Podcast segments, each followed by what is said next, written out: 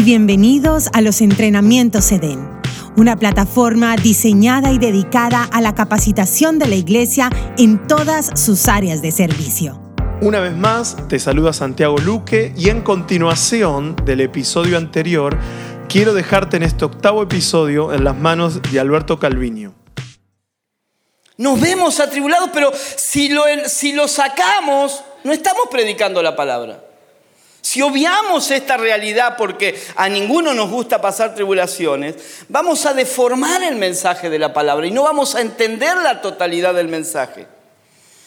Nos vemos perplejos. Perplejo es cuando te quedas con la boca abierta sin saber qué hacer, sin saber qué decidir, sin saber para dónde salir. Nunca se encontraron así, ¿no? ¿Y ahora de qué me disfrazo? ¿No? Sabemos para dónde ir, eso es una persona perpleja que está ahí, está abrumada por los problemas, por las situaciones y no sabe para dónde salir corriendo. Y Pablo dice, estamos sirviendo a Dios, somos gente de fe, pero pasamos tribulaciones y hay momentos en la vida en que estamos perplejos. Es una realidad. Perseguidos.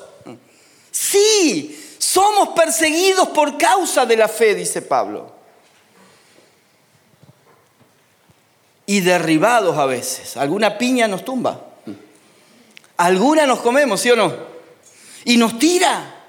Y nos sentimos derribados. Entonces, estas son las realidades que tienen que ver con el vaso de barro. Escuchen, la vasija de barro puede pasar tribulación. La vasija de barro es la que está perpleja, la vasija de barro es la que es perseguida, la vasija de barro puede ser derribada, eso es cierto y ahora sí viene el pero no, porque dentro de la vasija de barro hay un tesoro, escuchen bien, y por causa del tesoro puedo ser atribulado que es circunstancial, pero nunca seré abatido. Porque pasar tribulación es circunstancial, pero ser abatido es final. Y por causa del tesoro que portamos dentro, nunca seremos abatidos. Podemos pasar, el vaso de barro será tribulado, pero jamás por causa del tesoro será abatido, porque abatido es vencido completamente. ¿Cuántos están entendiendo? Nada nos puede dejar abatidos del todo. Podemos, el vaso de barro puede estar perplejo, desorientado en algún momento, choqueado, sin saber qué hacer. Eso es posible, pero no desesperado por causa del tesoro. Por causa de lo que portamos, de lo eterno, de lo invisible, de lo interno y de lo espiritual, nunca, no importa lo que pase, nos veremos desesperados, sí perseguidos, pero no, o perplejos, pero no desesperados, porque desesperado es aquel que perdió la esperanza. Entonces, perplejo es circunstancial, desesperado es final. Entonces Pablo, ¿qué está diciendo? Lo circunstancial sí lo podemos pasar, pero el final siempre es un final de gloria. El final siempre será de victoria. Entonces dice, perseguido sí, el vaso de barro va a ser perseguido, pero por causa del tesoro que portamos, sabemos que nunca seremos abandonados. Aún en medio de la persecución, Dios está. Nunca seremos abandonados. Derribados sí, la vasija de barro puede ser derribada, pero por causa del tesoro nunca destruido, porque derribado es circunstancial, destruido es final. ¿Cuántos están entendiendo? ¿Pueden ver la diferencia? ¿Pueden verla? Hay cosas que tienen que ver, por eso perdonen que sea tan reiterativo, pero yo quiero que se vayan de acá y no se olviden de estas palabras.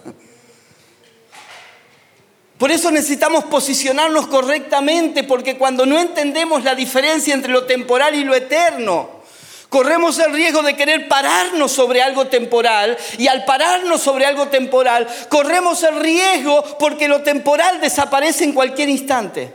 Nunca es firme. En lo temporal, en lo visible, en lo externo, en lo sensorial podemos vernos atribulados, podemos vernos perplejos.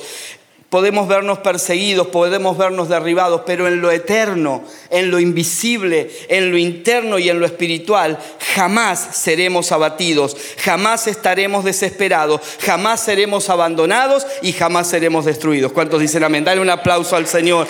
Estas son verdades absolutas de la palabra de Dios.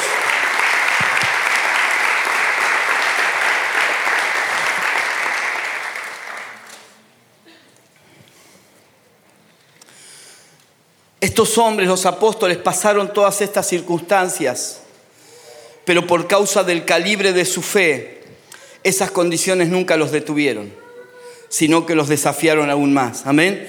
Porque ellos, su mirada nunca estuvo puesta en cuestiones circunstanciales.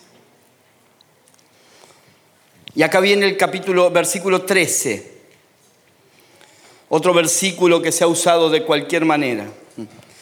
Escrito está, creí y por eso hablé. Con ese mismo espíritu de fe también nosotros creemos y por eso hablamos. Mano, vamos a declarar en fe porque la palabra dice creí y por eso hablé. Habla lo que crees y lo que vos crees va a suceder. Pero Pablo no está hablando de deseos personales, cosas que a él se le ocurren, porque cuando tomamos, y Entiendo que hay un lugar para declarar ciertas cosas, pero no podemos ser livianos en esto, porque he escuchado a mucha gente declarando barbaridades que Dios nunca les dijo que las declaren, que solamente fueron el deseo personal de que suceda algo, pero Dios nunca había hablado, y declararon cosas que nunca sucedieron y por causa de eso fueron avergonzados. Entonces tengamos cuidado porque cuando Pablo dice, creí y por eso hablé, y habla de un espíritu de fe, por ese mismo espíritu de fe nosotros creemos y por eso hablamos, ahora surge la misma pregunta, ¿qué es lo que creía Pablo? Por lo cual él hablaba. Todo lo que él viene explicando en este capítulo. Lo que él creía era que podía pasar tribulación, pero que la tribulación nunca lo iba a batir. Eso es lo que creía y eso es lo que está hablando. No, lo saques del contexto. Lo que Pablo dice, creí, por eso hablé, es lo que está escribiendo. Entonces del mismo pasaje tiene que surgir la respuesta de qué es lo que él creía. Lo que él creía era que había cosas circunstanciales que podía atravesar, pero esas circunstancias nunca iban a afectar lo eterno. Esto es lo que él creía.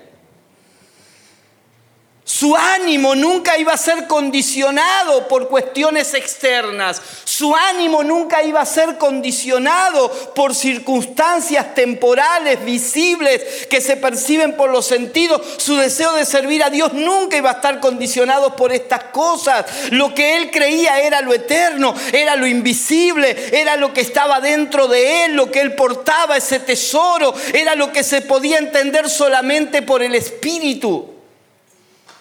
Creí, por eso hablo. Estoy, lo que Pablo está diciendo acá es, estoy diciendo lo que estoy diciendo porque eso es lo que creo.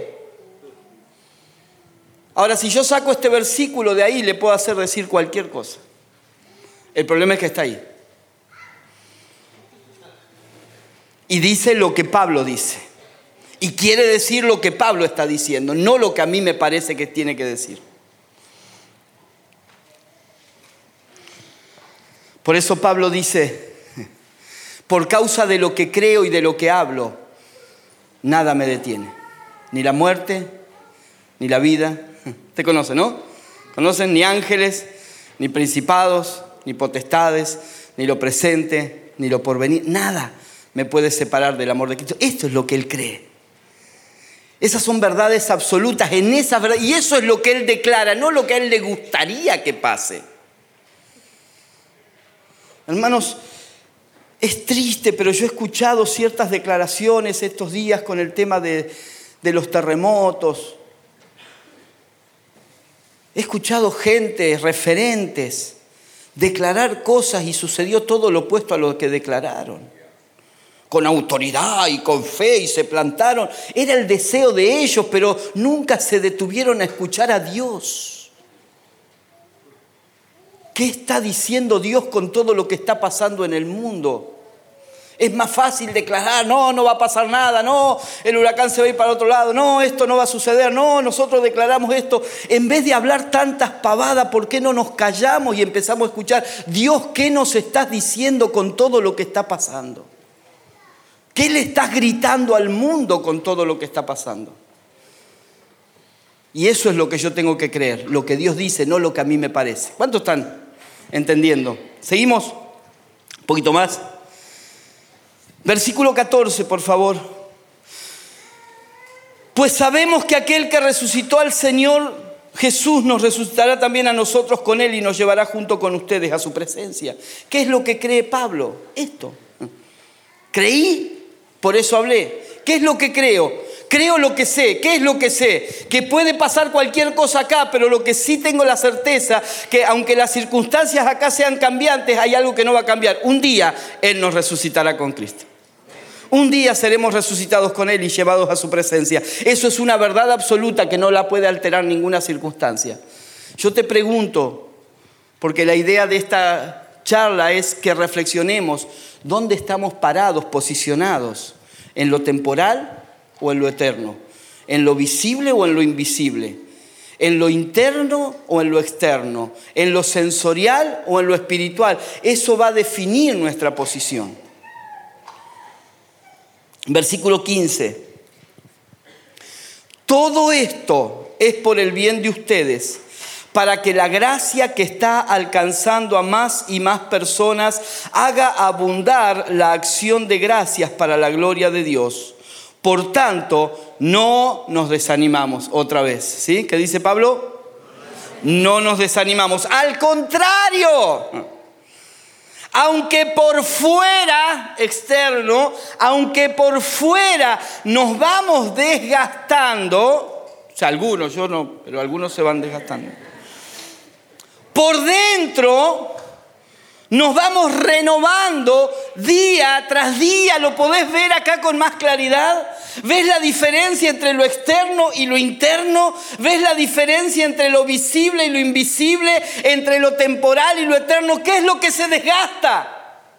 Lo temporal, ¿qué es lo que se desgasta? Lo visible, ¿qué es lo que se desgasta? Lo externo, ¿qué es lo que se desgasta? Lo que se percibe por los sentidos, eso se puede desgastar, se puede romper, puede caer al piso, se puede perder. No hay problema porque todo eso es circunstancial. Pero Pablo dice aquí que lo interno, por dentro, donde está lo eterno, el Cristo de la gloria dentro de nosotros, lo interno, lo espiritual, lo que no se percibe percibe por los sentidos, sino por medio del Espíritu de Dios que mora dentro de nosotros, esto nunca se gasta. Por el contrario, mientras más se gasta lo externo, más se va renovando lo interno dentro de nosotros. Mientras lo temporal pierde vigencia, lo eterno cobra relevancia dentro de cada uno de nosotros.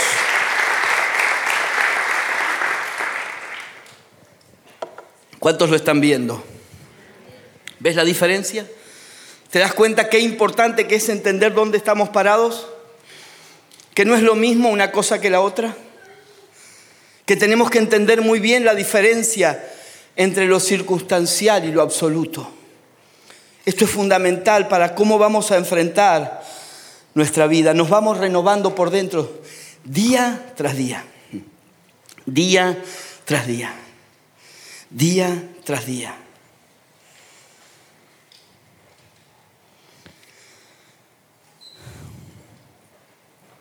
Versículo 17.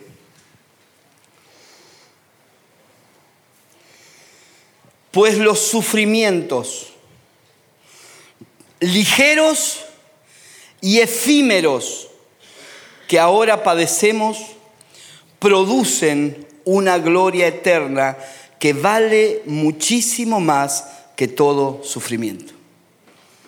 Este versículo es impresionante. Pablo está cerrando toda una exposición entre lo temporal y lo eterno, entre lo visible y lo invisible, entre lo externo y lo interno, entre lo sensorial y lo espiritual. Pablo está debatiendo sobre todas esas cuestiones, poniendo las cosas en su lugar. Y ahora Pablo Digan Pablo. No cualquiera, Pablo. No el que se quejó porque se le rompió el celular. Señor, si yo te sirvo, ¿por qué justo ahora se me rompe el celular? Justo cuando me puse las pilas y estoy tratando de hacer todo bien. No, no, los problemas de Pablo no era que se le rompía el celular. Eran otros, un poquito más grandes. Pablo, el que pasó bastante tiempo en la cárcel, no VIP, ¿eh? cárcel, cárcel. Pablo, el que varias veces fue azotado. Pablo, el despreciado, el desprestigiado.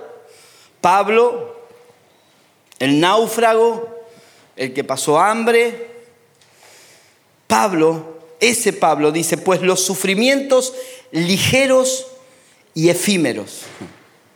Ligeros tiene que ver con el peso, efímeros tiene que ver con la duración. Ligeros significa livianos. Una pavadita. Tres meses de cárcel.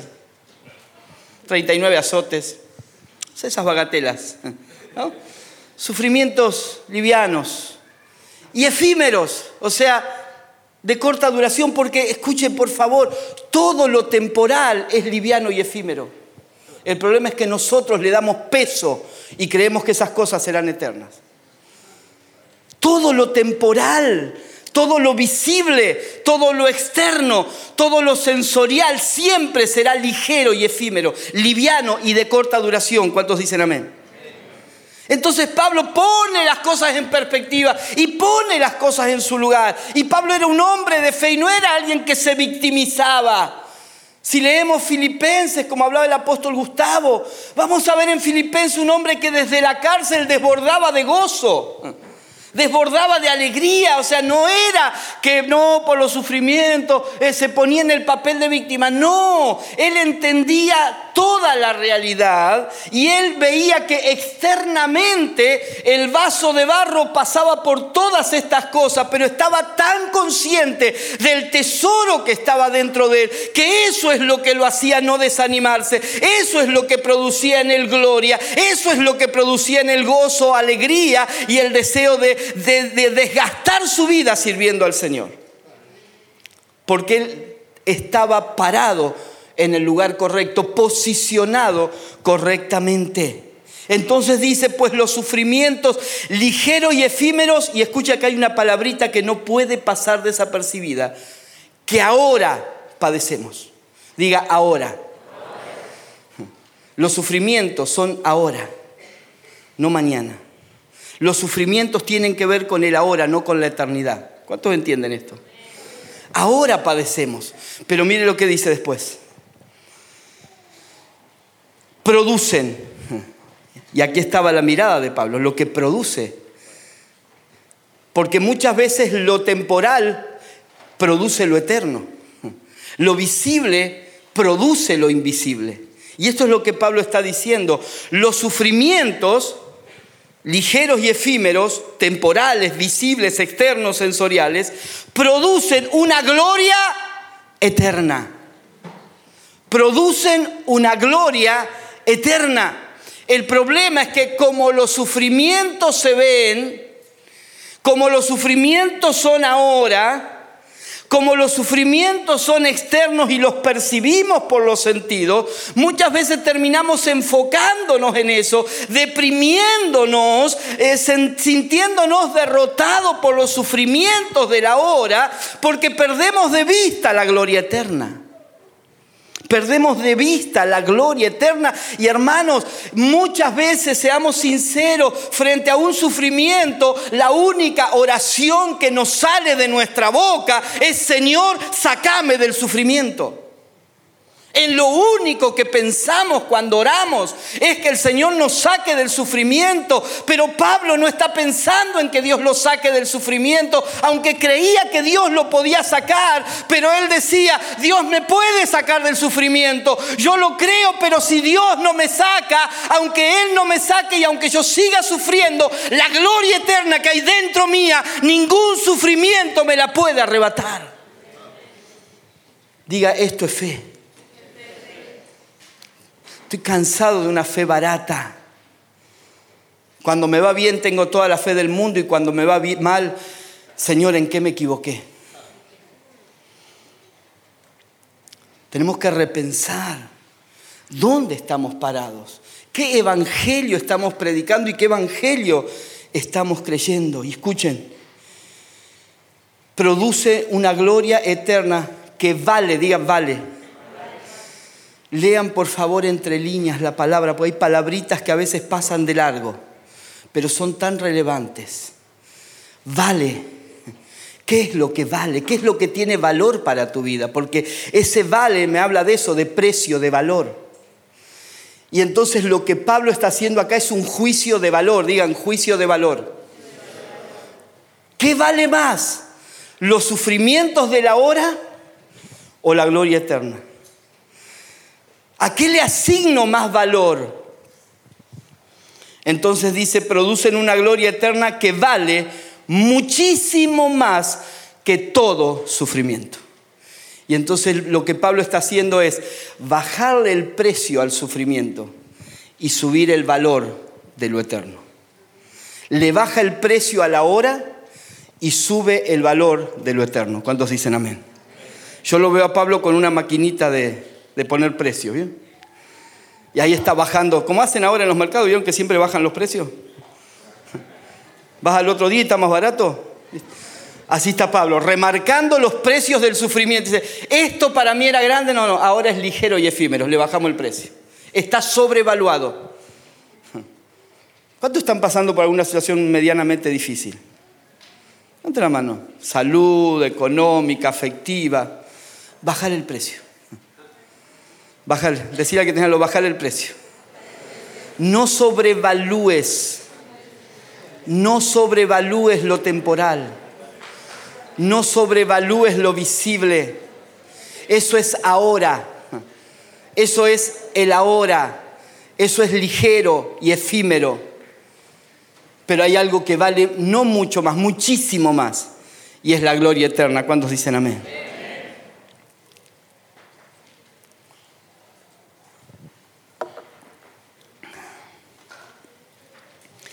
Y termina con el versículo 18, que es el resumen, la frutilla del postre. El resumen o la razón o la plataforma que lleva a Pablo a pensar lo que piensa, a creer lo que cree y a hablar lo que habla. ¿Sí? Porque esto es lo que estamos leyendo acá. Lo que el apóstol Pablo piensa, cree y habla.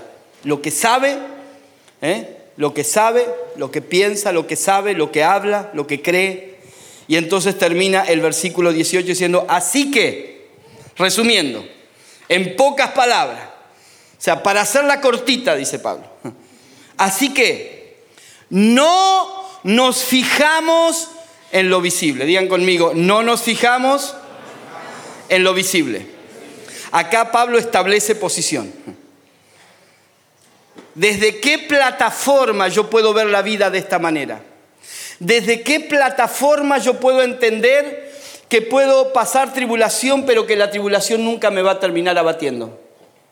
Nunca me va a vencer ni a derrotar completamente. ¿Desde qué plataforma yo puedo estar perplejo, pero no desesperado? ¿Desde qué plataforma yo puedo ver la vida de esta manera? Desde esta plataforma.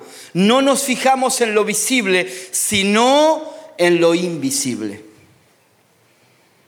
No nos fijamos en lo visible, sino en lo invisible, ya que lo que se ve es pasajero, mientras que lo que no se ve es eterno. Amén. Decí conmigo, lo que se ve es pasajero, lo que no se ve es eterno. ¿Qué es lo que se ve? La tribulación. ¿Qué es lo que se ve? Los problemas, las circunstancias. Lo que no se ve es el tesoro que portamos dentro. Cristo en nosotros, la esperanza de gloria. No lo ven nuestros ojos, pero es tan real, es tan valioso. Es esta realidad, es esta posición la que nos va a dar firmeza. Hablando de los que me han escuchado, hablando de Hebreos capítulo 11, cuando malentendemos esta palabra y gran parte de la iglesia hoy, hermanos, es una iglesia débil. Gran parte de la iglesia es una iglesia que la gente está contenta y es fiel mientras las cosas le van bien, mientras prospera, mientras hay milagros, mientras Dios responde sus oraciones, está todo bárbaro, pero cuando aparecen las dificultades, ahí viene el problema. Porque no hemos sido posicionados en la fe, se nos ha predicado un evangelio en las últimas décadas, hermano. Yo tengo ya cierta edad, he visto, nací en el evangelio, así que he visto mucha agua correr bajo el puente, he escuchado muchos mensajes. Y les puedo asegurar que las últimas dos o tres décadas, gran parte de las predicaciones de los púlpitos está más basada en lo temporal que en lo eterno, está más basada en lo visible que en lo invisible, está más centrada en lo externo que en lo interno, en lo sensorial que en lo espiritual. Y eso ha formado gente débil en la fe. Solo cuando nos posicionamos correctamente en lo eterno, en lo invisible, en lo interno y en lo espiritual, tendremos la fortaleza para enfrentar lo que sea y poder decir como el apóstol Pablo, nada nos separará del amor de Cristo, nada nos derrotará y nada nos derribará. Lo circunstancial seguirá siendo siempre circunstancial, pero lo eterno seguirá siendo siempre eterno. ¿Cuántos dicen amén? Ponete de pie, por favor, en esta mañana. Mañana vamos a continuar con este tema y vamos a profundizar un poquito más en algo que eso sin todavía no lo he compartido y que el Señor me ha estado hablando fuertemente, que está muy relacionado con esto, así que vamos a estar preparándonos para el día de mañana. Pero yo quiero que tomes un momento para orar antes de continuar y de seguir siendo impartidos por la palabra, animados por la palabra, edificados por la palabra. Tomes un momento para reflexionar en cuál es tu posición. ¿Dónde has estado parado? ¿Cuál es tu plataforma desde la cual seguís el Evangelio de Cristo?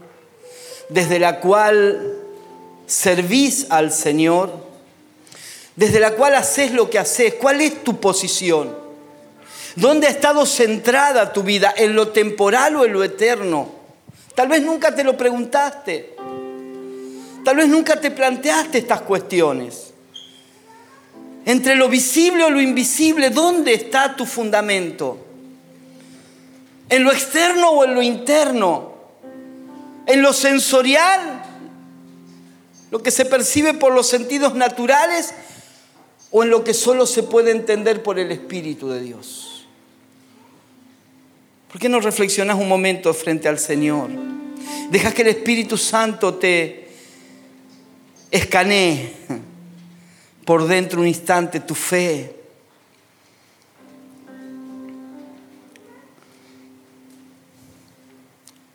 Que Él pueda mostrarnos en esta mañana cuál es nuestra realidad. No para condenarnos, sino para redireccionarnos si es necesario, reposicionarnos.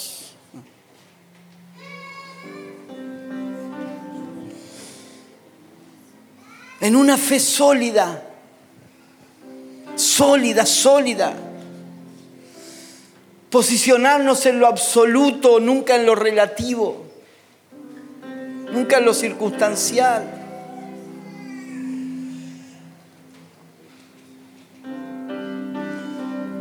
De esto se trata el Evangelio, de esto se trata posicionados. Verdad es eterna que un huracán no puede hacer temblar.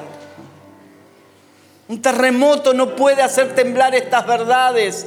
No pueden ser arrasadas por un viento de 300 kilómetros a la hora. El mundo puede venirse abajo. Nada puede mover aquellas verdades eternas. Padre, oramos en esta mañana por una revelación de tu Espíritu Santo por medio de tu palabra para posicionarnos correctamente. Aún aquellos que tal vez llegaron a este lugar desanimados por circunstancias que puedan estar atravesando, que puedan haber atravesado días anteriores, meses anteriores, semanas. Todo aquel que se sienta desanimado por causa de las tribulaciones pasajeras, que en esta hora, Señor, pueda pararse sobre tus verdades eternas y pueda decir como el apóstol Pablo, pasamos problemas, estoy pasando dificultad, pero no nos desanimamos. No nos desanimamos, nada nos detendrá. Somos la generación que vamos a avanzar, vamos a hacer progresar el Evangelio, cueste lo que cueste, no importa el precio, vamos hacia adelante, vamos hacia adelante. Las circunstancias pasarán, van y vienen, pero hay algo que no cambiará, algo que ha sido depositado dentro de cada uno de nosotros. Señor, revela esta verdad en esta mañana. Posiciónanos en esta verdad. Tu palabra es verdad. No mis ideas, no mis pensamientos. No ideas brillantes, pensamientos novedosos. Su palabra es verdad. Esa es nuestra posición.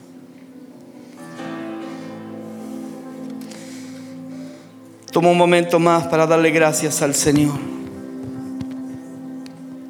Decirle gracias, Señor, por el tesoro que ha sido depositado dentro de cada uno de nosotros. Gracias, Señor. Gracias.